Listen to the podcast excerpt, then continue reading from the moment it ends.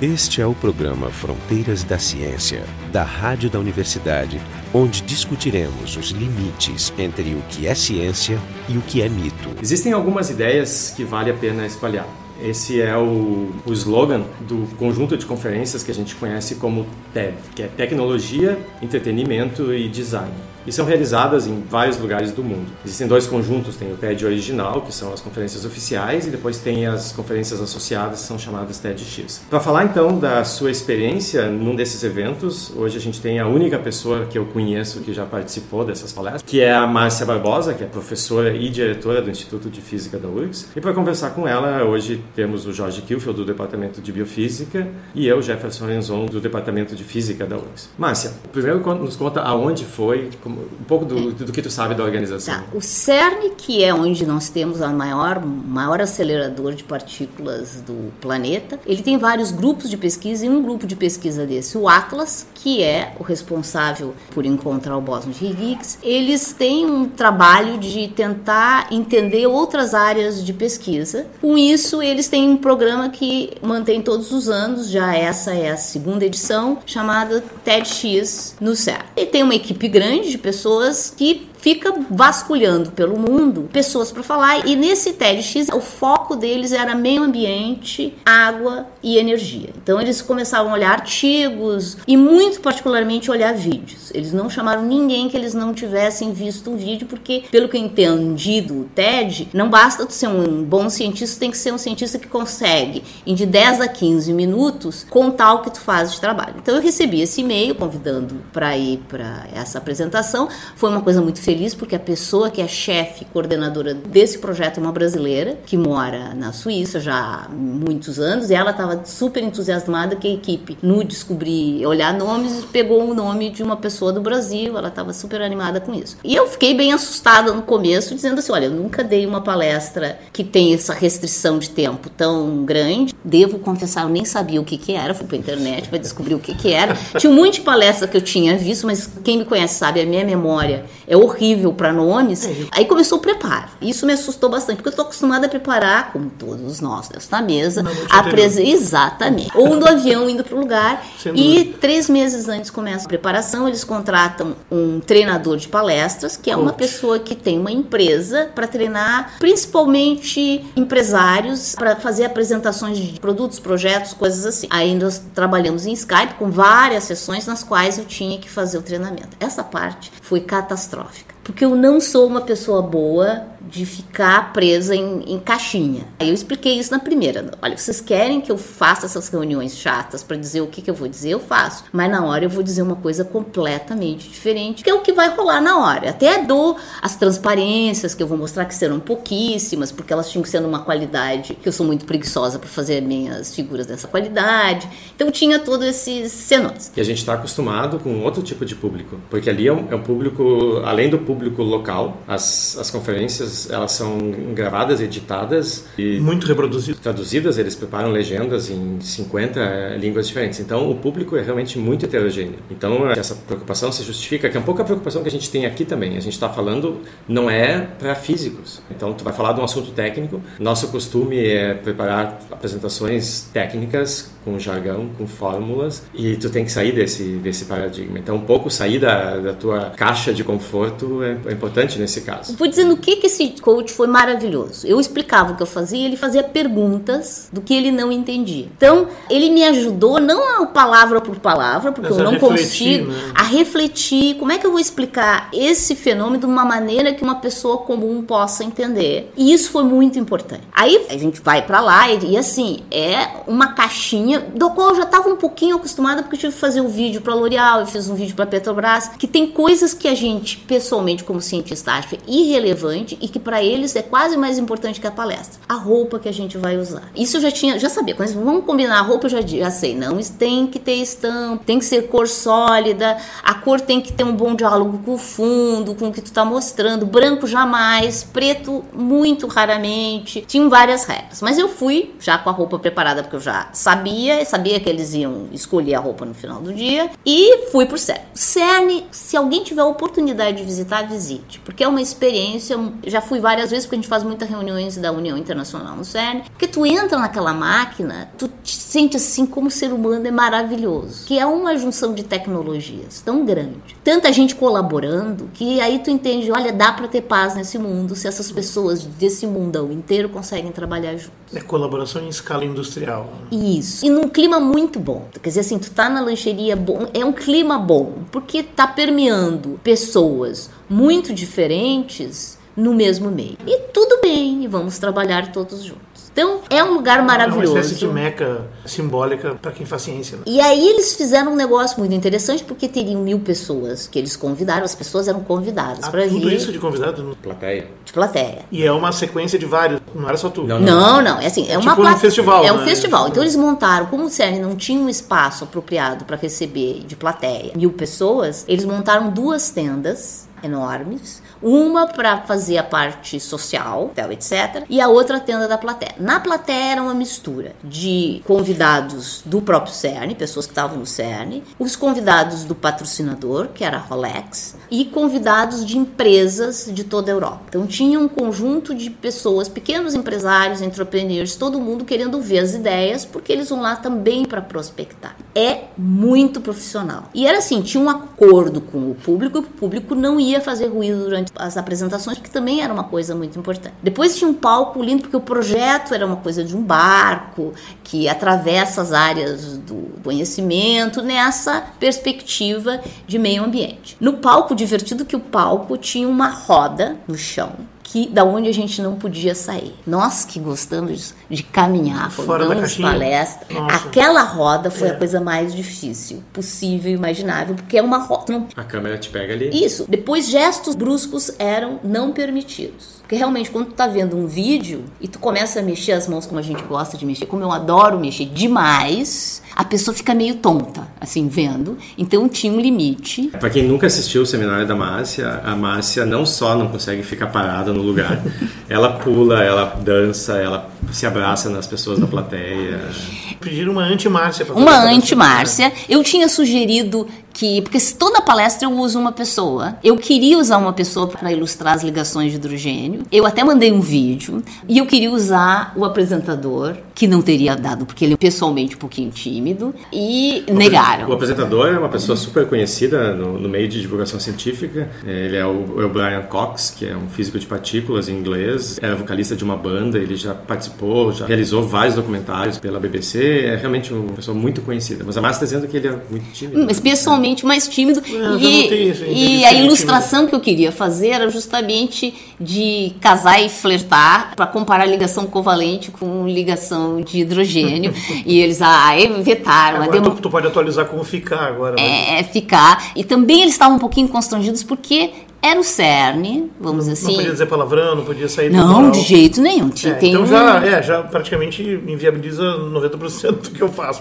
é um- olha, você, parece besteira, mas é um vínculo importante. Conseguir executar ele, depois tu volta pro teu mundo e aquilo fica e tem vida própria. O vídeo é reproduzido massivamente, é legendado em várias línguas, dá uma projeção. Não, ter- O mais divertido é assistir as palestras e conversar com essas pessoas ao vivo. Porque tinha uma, uma mulher que é uma cientista americana, mas que se desafiou aí coordenar um processo de agricultura e obtenção de água na Arábia Saudita. O que, que é? Uma mulher Sim, ser liderança na Arábia Só o que ela passou para implementar isso e uma pessoa acostumada onde tudo funciona e enfrentar o que a gente enfrenta aqui no Brasil no dia a dia, que é tentar implementar alguma coisa e ter que passar por todas as restrições burocráticas, ela se enriqueceu também. Depois, assim, tinha um menino, assim, menino, 20, menos de 30 anos, que ele desenvolveu um método usando celulares recicláveis que ele coloca nas árvores e quando dá o som de uma motosserra, manda uma mensagem para o guarda. Então ele está espalhando isso tudo por toda a Amazônia nos parques que são reservados que não pode ter motosserra,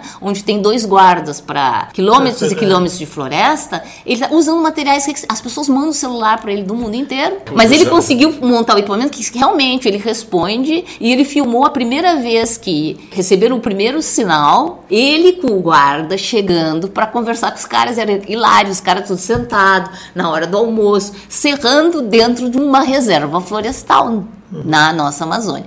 Então, pessoas muito interessantes. E um susto, porque eu fui a segunda a falar. O primeiro trancou no meio da palestra dele. Isso nós não ficamos sabendo, porque editaram. Eles editaram. E eles treinam a gente. Se esquecer, tu para, Tá. dá um tempo e retorna. Mas ele retornou bem. Deu pra notar assim. Ele começou que... do zero ou continuou? Não, ele continuou do ponto que ele tinha esquecido. E ele deu pra notar que isso deixou ele um pouquinho nervoso. Não, e ele eu era que falava logo depois dele. Então tu já entrou em pânico.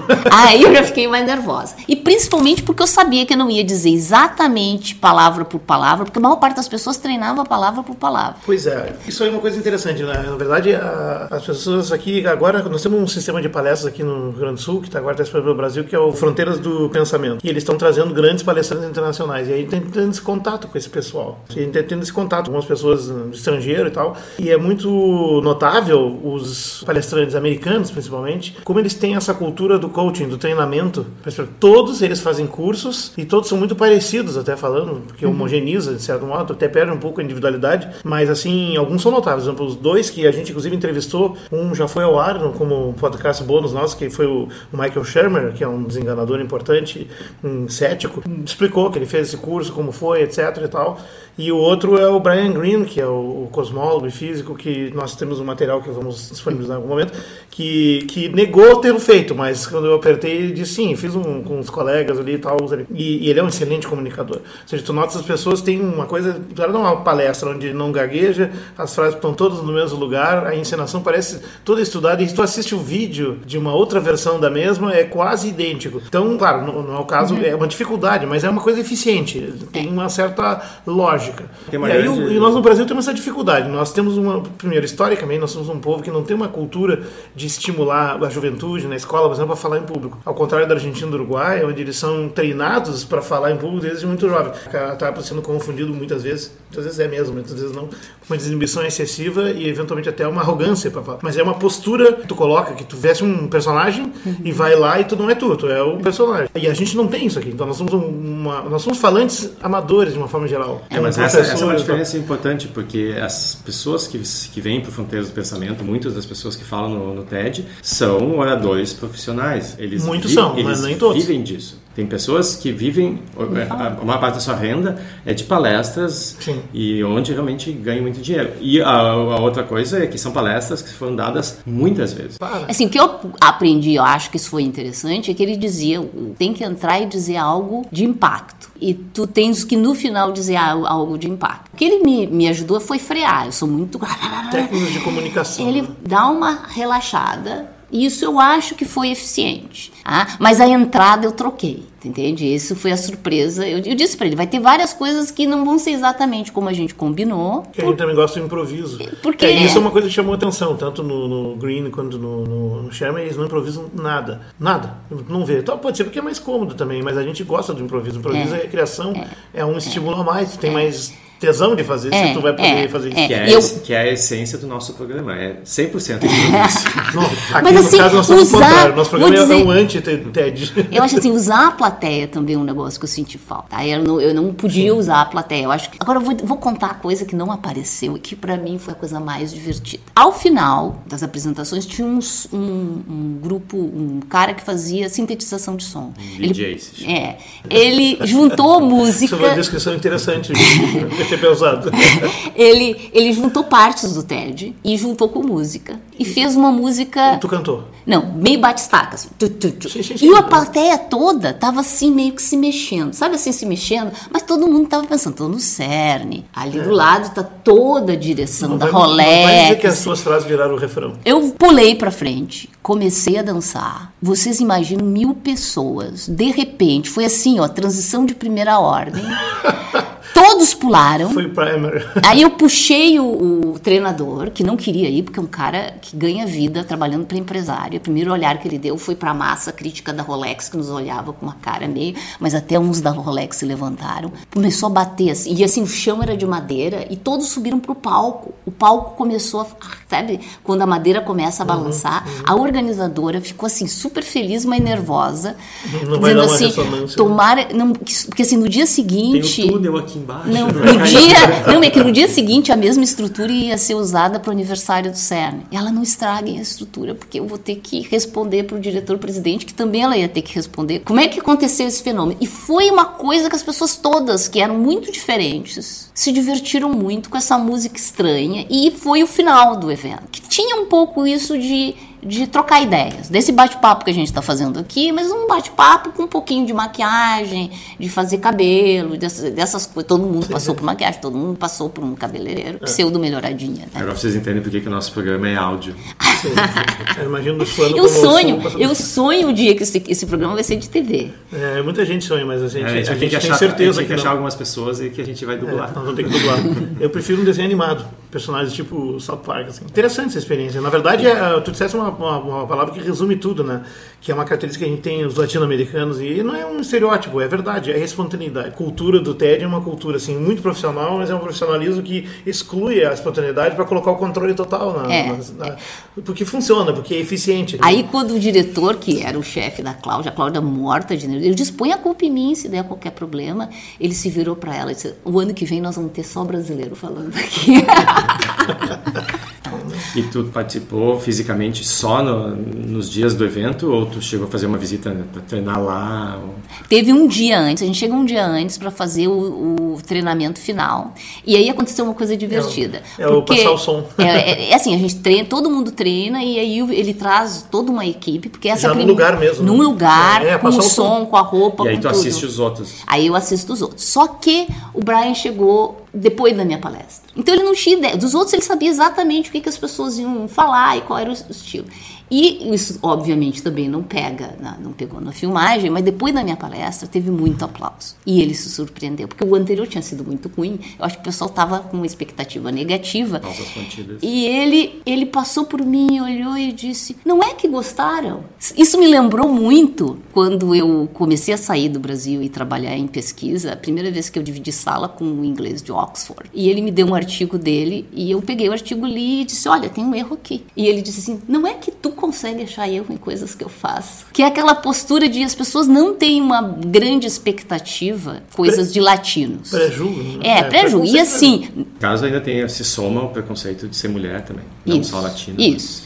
É, e eu, eu estou tentando cuidar no TED que tem um equilíbrio entre mulheres, mas tem mais homens e mulheres. Isso, é, é, eles é, admitem é. com um pouco de vergonha. E, e tem uma dificuldade adicional. Dificuldade mulheres que não, e tem a dificuldade adicional da língua. É muito fácil para um americano ou inglês falar em 10, 15 minutos porque eles dominam o é idioma.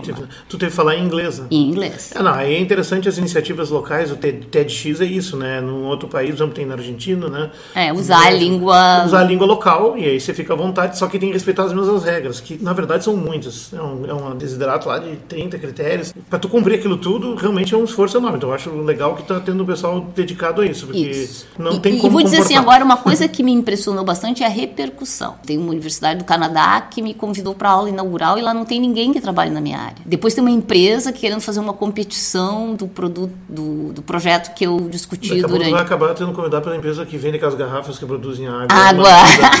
né, do, do, do Emoto. É. Em resumo, assim, porque as pessoas estão curiosas para saber sobre o que tu falou, o que, que afinal É, fez é. tanto sucesso. Vamos contar um pouco. O assunto, assim, chave é o fato de que nós temos problemas de, de água limpa no mundo. Nós já temos problemas de água limpa no mundo hoje em dia. Hoje em dia. Uma em cada seis pessoas no mundo sofre de o que se chama de falta, não é bem falta d'água, mas ter estresse em água quer dizer que tu não tem água para viver. Não é a falta de água de São Paulo, é a falta de água mesmo. Não, lá está chegando perto. E lá está chegando perto. E que no ano de, de 2050, isso vão ser uma em cada duas pessoas, se continuarmos com o crescimento industrial e se a gente Nessa continuar sujando a água como a gente vem sujando. Uma alternativa, quer dizer, aí eu expliquei um pouco qual é o grande problema da água. O grande problema da água é que a água suja fácil, porque ela faz ligações de hidrogênio, ela ama estar envolvendo outras coisas. E a indústria usa isso porque é o que a gente tem de mais abundante como solvente e eu, então, tudo que é lixo tu joga na água, porque a água vai envolver esse lixo. Que as Não, pessoas tem- às vezes não entendem, isso também é o debate, por exemplo, do horário de verão e o consumo de energia elétrica. Tanto de energia elétrica quanto água, quem mais consome não são os usuários nossos individuais, são as São as indústrias. indústrias. É uma, é uma diferença de várias horas de grandeza. Então é um troço complicado, mas esse debate não, não é feito. Eu, eu não toquei nesse assunto diretamente no TED, mas foi uma coisa que eu acho que é uma. Eu não acho que a gente tenha que frear a tecnologia para pode- poder. mas pode mudar ela. Mas pode mudar a tecnologia e pode desenvolver no- novas tecnologias. E a tecnologia em particular que eu discuti, porque é uma coisa que a gente trabalha na parte de pesquisa básica, são os nanotubos de carbono. A água em nanotubo de carbono flui, ela passa com uma rapidez que é 900 vezes maior do que se ela fosse a água da torneira, se ela obedecesse às mesmas regras físicas da água da torneira. A física é diferente, não está completamente conhecida, mas é um fato, ela flui mais rápido. E sal não gosta de tubos. Então, uma das É um propostas sistema de separação. de separação.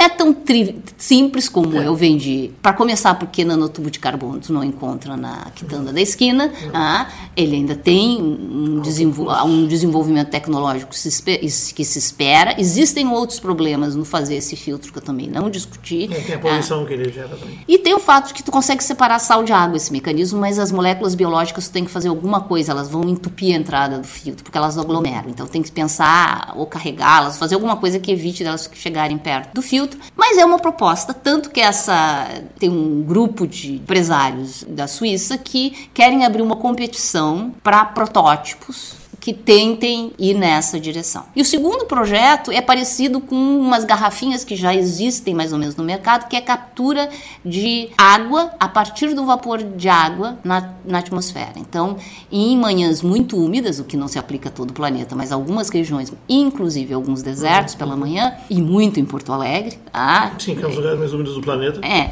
é, tu pode se usar uma superfície hidrofóbica transformar vapor da água em água. Então é Na, na verdade, essa coleta de água do sereno, da umidade ambiental lá, é uma coisa milenar, né? É. Vários povos, especialmente nômades de desertos e outros, faziam a coleta da umidade à noite, esticando um couro liso, né? Agora plástico, que é mais fácil.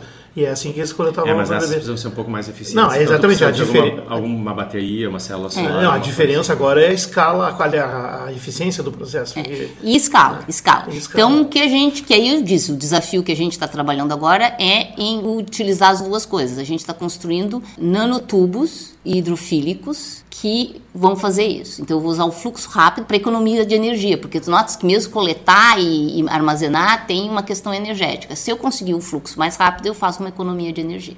Então, a gente está começando com simulações nessa área e sugerir, inclusive, para essa empresa ampliar o projeto para também usar essa, essa questão da hi- hidrofobicidade nesse, nesse desafio. Mas, acima de tudo, eu acho que a questão importante é a gente se preocupar com o assunto, se preocupar com o fato de ter eh, falta de água. Eu diria o Brasil é o país que menos tem que se preocupar, porque a gente é campeão em água. A gente mais tem, a gente tem ainda, além da água, a gente tem água subterrânea do aquífero Guarani, que, Uhum. claro, tem um custo de puxar essa água, é ridículo. São Paulo está com falta d'água e o aquífero passa bem embaixo de São Paulo, mas é, mas é inacessível. É. É inacessível até a gente ter tecnologia para ser acessível. Então, as pessoas procurarem essas tecnologias é que é a questão que eu acho que é desafiadora, principalmente porque as pessoas não dão bola para. Tem tanta. Então, E tem uma coisa que tem que chamar a atenção, que o teu trabalho, ele é 100% teórico e esse mecanismo, por exemplo, de, de difusão acelerada dentro dos nanotubos, conceito decorrente do estudo de modelos desses sistemas, ou seja, de pesquisa básica. Então, eu acho que é um bom exemplo que mostra que a gente precisa sim incentivar e financiar pesquisas não que tenham aplicações imediatas, mas mesmo aquela pessoa que está fazendo um modelinho simplificado, abstrato de água, porque a gente não sabe onde vai levar. né? Exato, é essa coisa da ciência base, da ciência aplicada. Pessoas do público, e principalmente os legisladores, quando discutem financiamento, agora estão um pouco superados, porque no momento, por exemplo, no Brasil, exemplo, nós estamos com até bastante bons recursos na área de ciência e tecnologia, comparado com o que já foi. Mas ah, não quer dizer que não possa voltar para essa situação.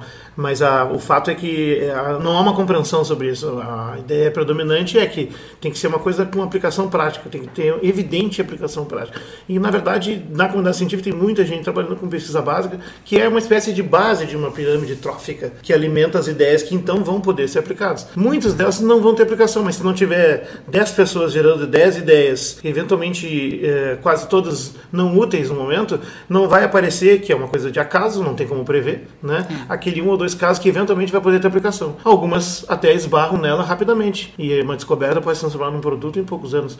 Outros podem levar décadas. Eu acho que a gente é a escala, assim, no Brasil no momento a gente tem um problema ainda muito sério de número de pessoas formadas. Por exemplo, pegar uma outra área bem diferente da minha, que é microeletrônica. Microeletrônica a gente tem 500 doutores formados em microeletrônica. A Texas, em um dos laboratórios, tem esse número. Então, como é que eu vou. Entende? Fico acusando, como é que vocês não estão produzindo ainda em larga escala chip? Como é que eu vou produzir em larga escala chip se eu não tenho pessoas? Então, ainda tem um trabalho enorme pela frente. Sim, que nós temos que produzir gente, é. mão de obra. E também tem uma política industrial voltada a isso, né? Porque isso, tem esse outro problema, né? Até para alta tecnologia, né? Nós temos assim, uma dificuldade enorme de é, ter os recursos para isso. Mas isso é um detalhe que é política industrial. Né?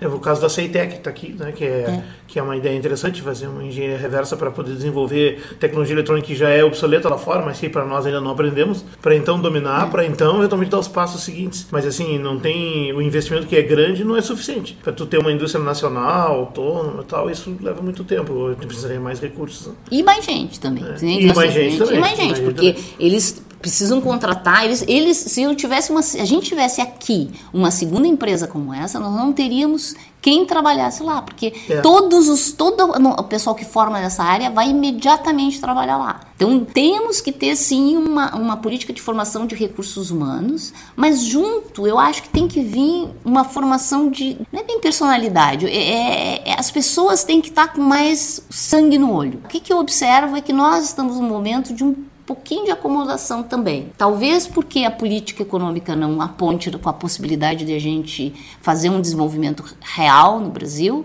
mas eu acho que precisamos ter os nossos formandos tinham que estar com mais vontade, vontade para aproveitar as oportunidades. Porque a gente tem uma incubadora de empresas aqui que tem dificuldades enormes em captar pessoas que estejam interessadas em abrir uma empresa. Quanto isso é devido a ser difícil abrir empresa, ou quanto é o fato de a gente estar formando pessoal técnico que quer ser piloto de escrivaninha, é, quer ser administrador. Eu acho que uma, uma dificuldade, uma dificuldade é que as pessoas naquele momento da, da vida onde elas decidem em que, em que direção eu vou investir meus próximos anos de estudo, quando elas vão para a universidade, elas não têm conhecimento dessa, de quais são as reais possibilidades. Né? Quem é que sabe que pode fazer um curso de física ou de informática e eventualmente depois um doutorado em microeletrônica? Quem é que sabe isso enquanto está no segundo grau? É. Essa informação não, não percola até, até esses estudantes. Então, então o problema não é só então, na, na qualidade baixa do, do, ensino médio e básico, mas também na divulgação científica, que é uma carência enorme que nós temos, e, e também numa cultura. Né? Na verdade, já existem iniciativas aí há um tempo dessa história da, da cultura da inovação e do empreendedorismo. Mas assim, eu, eu vejo isso como uma política bastante contraditória, porque se estimula o empreendedorismo, mas não tem onde empreender ou como. Então não adianta muito, né? Então, no fim, acaba criando empresas sob ideias ótimas que acabam sendo compradas, fagocitadas, literalmente, por grandes eh, empresas estrangeiras.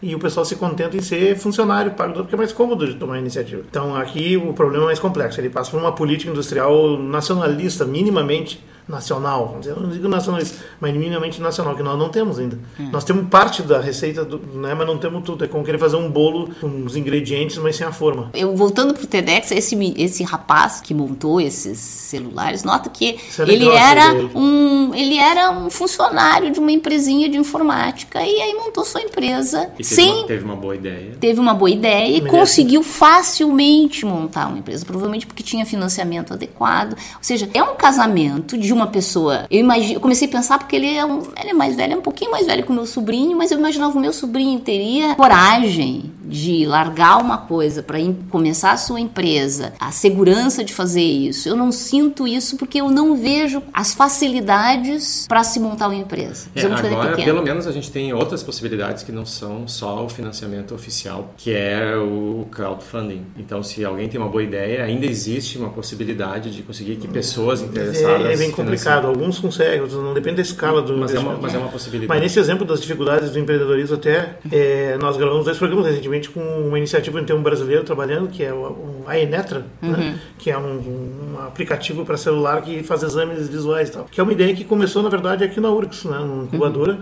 e que acabou migrando. Mas, enfim, é, exatamente porque por demonstrando essa dificuldade. Essa é, é a dificuldade cultural e política que nós temos. Mas, enfim, é um outro debate. Né? É. Mas eu acho legal, exatamente voltando para o TED, uhum. que, é o, que é o mais chave aqui, que das ferramentas de divulgação científica que, que estão aparecendo, essa é uma, é uma, é uma grata surpresa uh, o sucesso que ela está tendo, porque o TEDx não tem, bom, já tem em torno de 10 anos ou mais, 15 anos. anos talvez, mas assim, está sendo conhecido massivamente agora. Como são programas curtos e eficientes, empacotadinhos, assim, redondinhos, né, eles se prestam para se encaixar também na nossa cultura midiática, que é baseada na brevidade e na superficialidade das coisas. Ou seja, uma matéria de jornal pode linkar para uma matéria, de, um vídeo de 15 minutos, porque não é um exagero, não é uma palestra de duas horas, ou um filme, ou uma série, ou um livro, enfim. Ela, ela, ela digamos, se adequa bem a, a, essa realidade, que é, na verdade, um tanto superficial que nós temos hoje.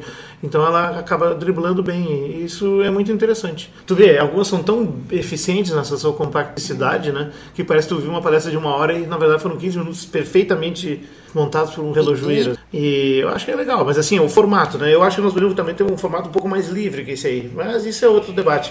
Vamos primeiro aprender o. Vamos fazer engenharia reversa. É isso. E vai se chamar DET. Esse foi o Fronteiras da Ciência. Hoje a gente falou com a Márcia Barbosa, que é professora e diretora do Instituto de Física, sobre a experiência que ela teve no TEDx organizado no CERN esse ano. Também estiveram aqui o Jorge Kilfield, do Departamento de Biofísica da URGS, e eu, Jefferson Enzon, do Departamento de Física também da URGS. O programa Fronteiras da Ciência é um projeto do Instituto de Física da URGS, direção técnica de Francisco Guazelli.